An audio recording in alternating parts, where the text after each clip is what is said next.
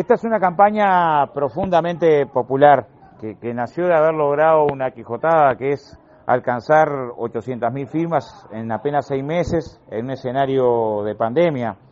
Si uno repasa lo que fue la campaña de recolección de firmas va a encontrar que en dicha campaña no fue resultado de una estrategia de marketing, de muchos recursos, al contrario, y además una campaña que tuvo que superar una cantidad de obstáculos y dificultades. Nos educó a todos en algo que, nunca debemos olvidar las fuerzas populares, que es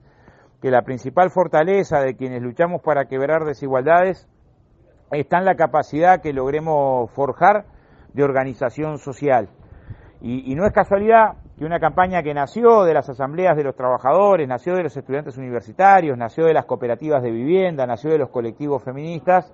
eh, eh, y, que después, cuestión que, que nos enorgullece, la, la compañía del Frente Amplio, haya tenido esta como una característica principal. Por lo tanto, estamos desafiados a, a multiplicar el esfuerzo de la militancia en esa línea, porque si estamos defendiendo que el Uruguay no retroceda en el sentido de los derechos de los trabajadores, no retroceda en la mercantilización de la vivienda, no retroceda en señales de identidad de la educación pública, no retroceda en niveles de participación, no retroceda en el sentido de que las libertades individuales no se pueden sacrificar